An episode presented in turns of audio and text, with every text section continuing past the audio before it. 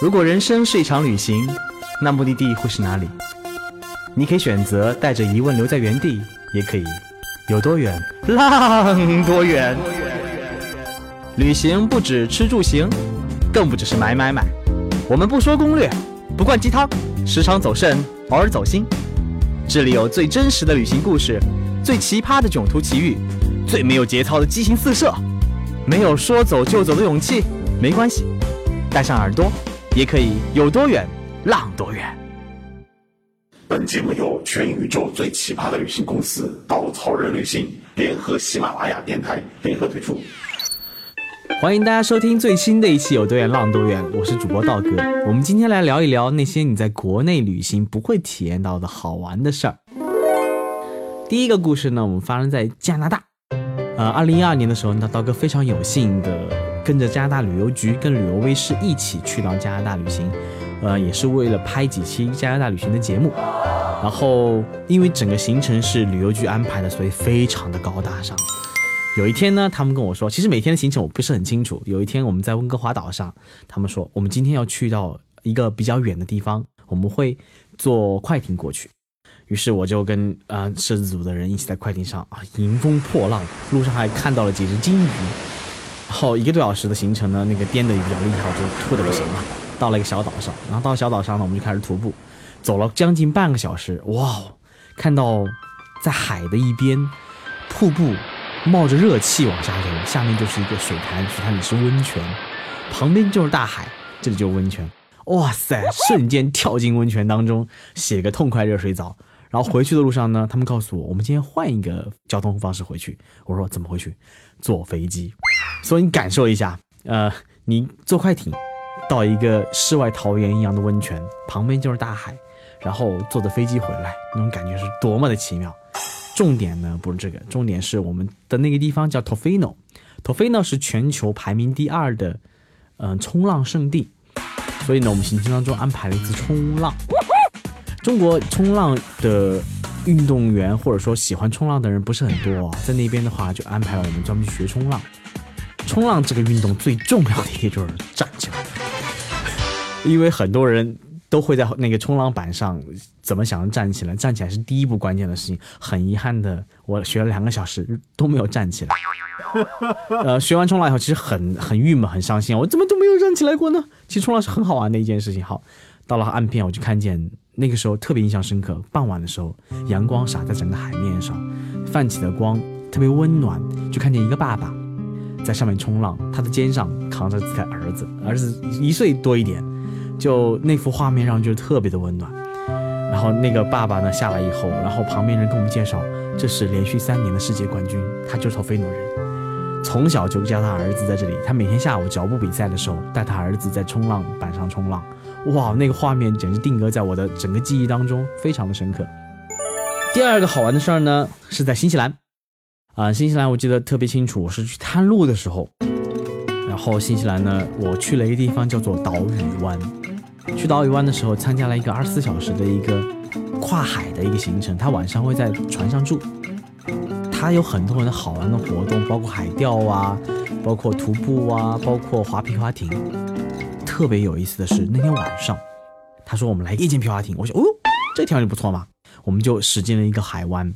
然后那天我记得特别清楚，他让我们把所有的光关掉，把船上的光也关掉了，然后我们就划。那时候有月光。那个海面呢，是有一种浮游生物，这种浮游生物会吸起月光。当你的桨在水里划起那一瞬间，夜光的那个浮游生物就从底下冒出来，你就在整个星光下，整个海面泛起那种悠悠的绿光，美极了。哇哦！那一瞬间真的是觉得什么都值了，就躺在这个皮划艇上，感受着月光洒在你身上那种，也不是温暖，就是一种特别奇妙的感受。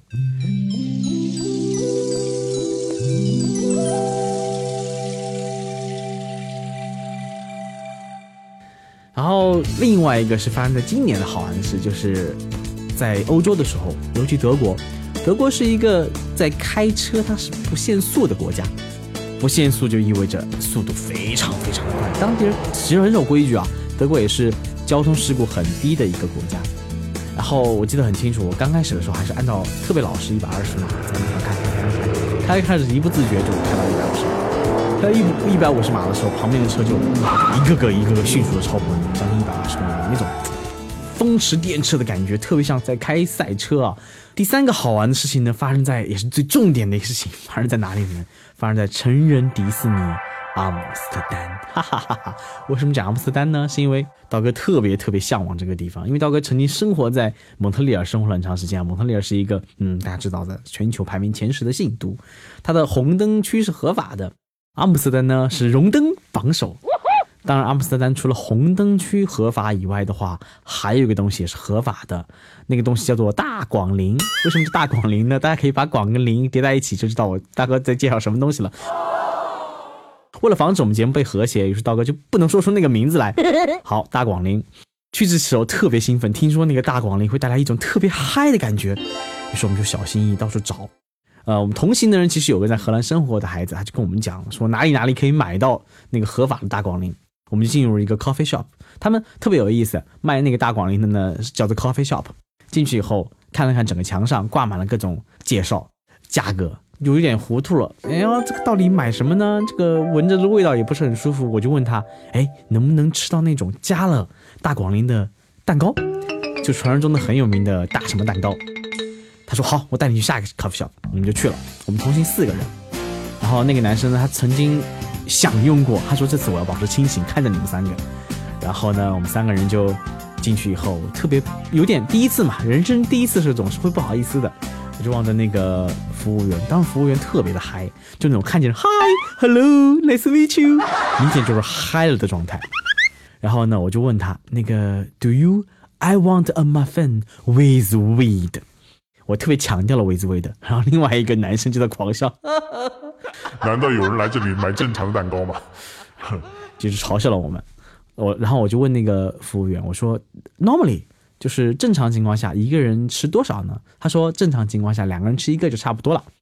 然后我说那这样子吧，我们鉴于中国人体量还还没有尝试过啊，我们三个人吃一个好了，就买了一个，还不便宜，有九欧哦。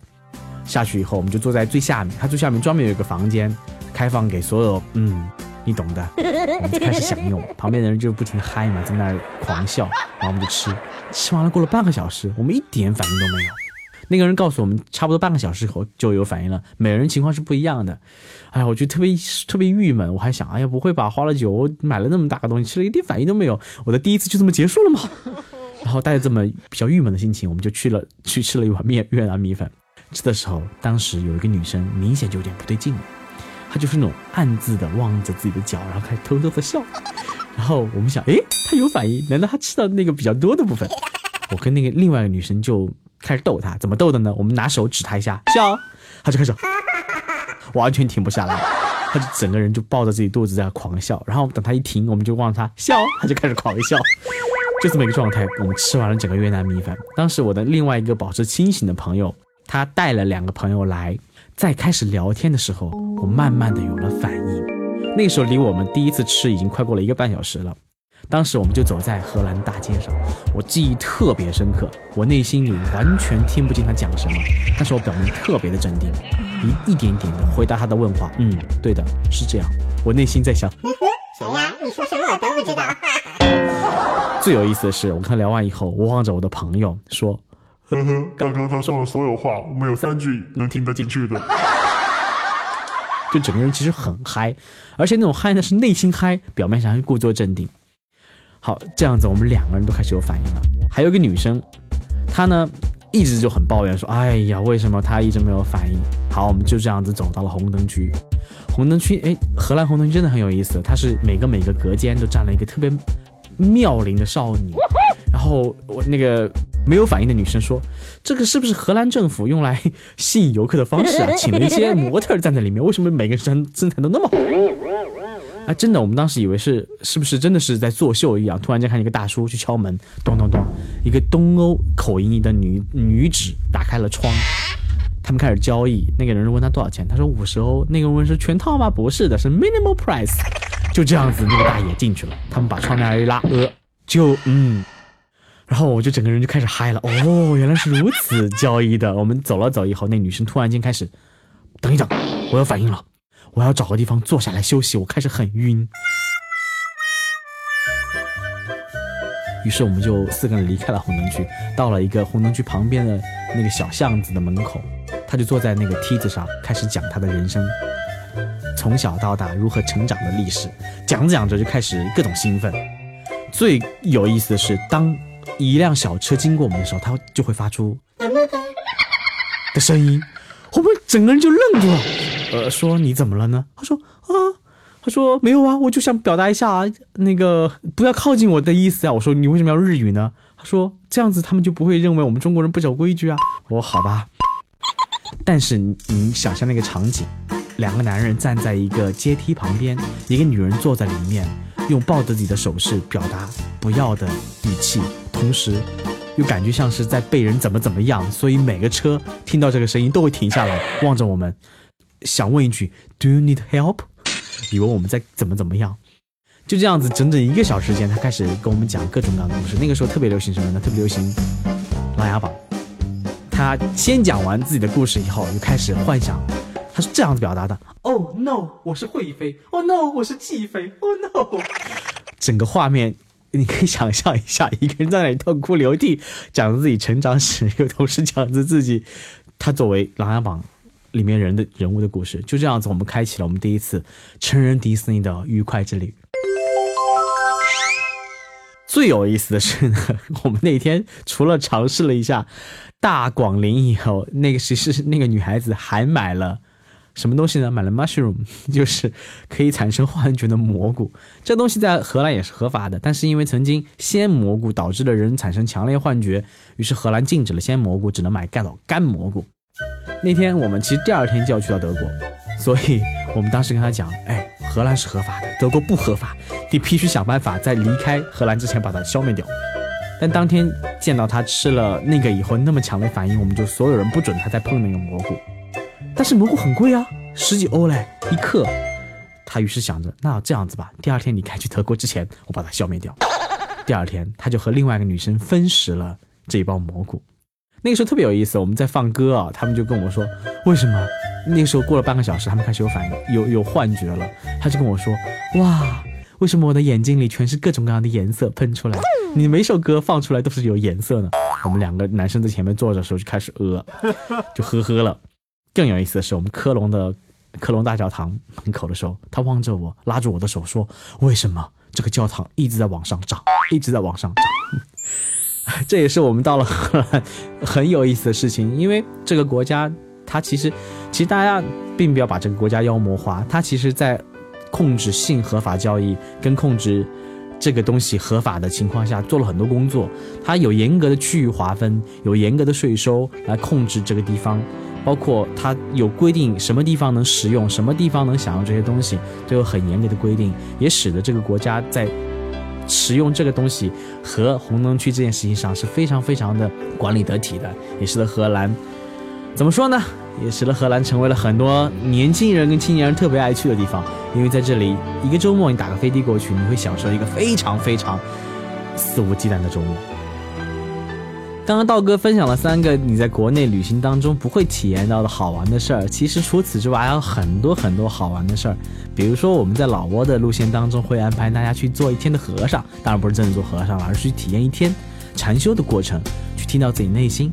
在新西兰的路线当中，你还可以，嗯，坐皮划艇啊，自己划皮划艇，在一个海湾里，这个海湾里经常会有海豚出没，海豚又是特别有生有灵性的动物，它会看见你皮划艇过来，跟你一起游泳。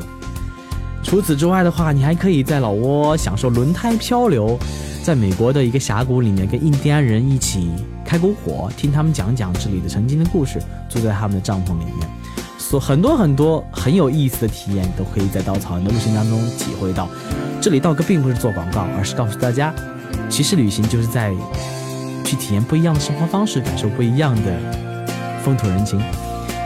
如果你只关心你吃的好不好，住的好不好，你很有可能去体会不到旅行当中真正的精彩。敞开心扉，去感受旅行当中的一些不一样的经历，会让你的旅行，会让你的人生阅历多一些。可以炫耀的经历，甚至可以让你完全无法忘记的，想起来可以微笑的过程。如果呢，你除了耳朵以外，还想带着你的眼睛，带着你的心灵去旅行，请在微信搜索“稻草人旅行”的公众号，我们会用各种各样的故事跟美图吸引你，带着你去爱上这个世界。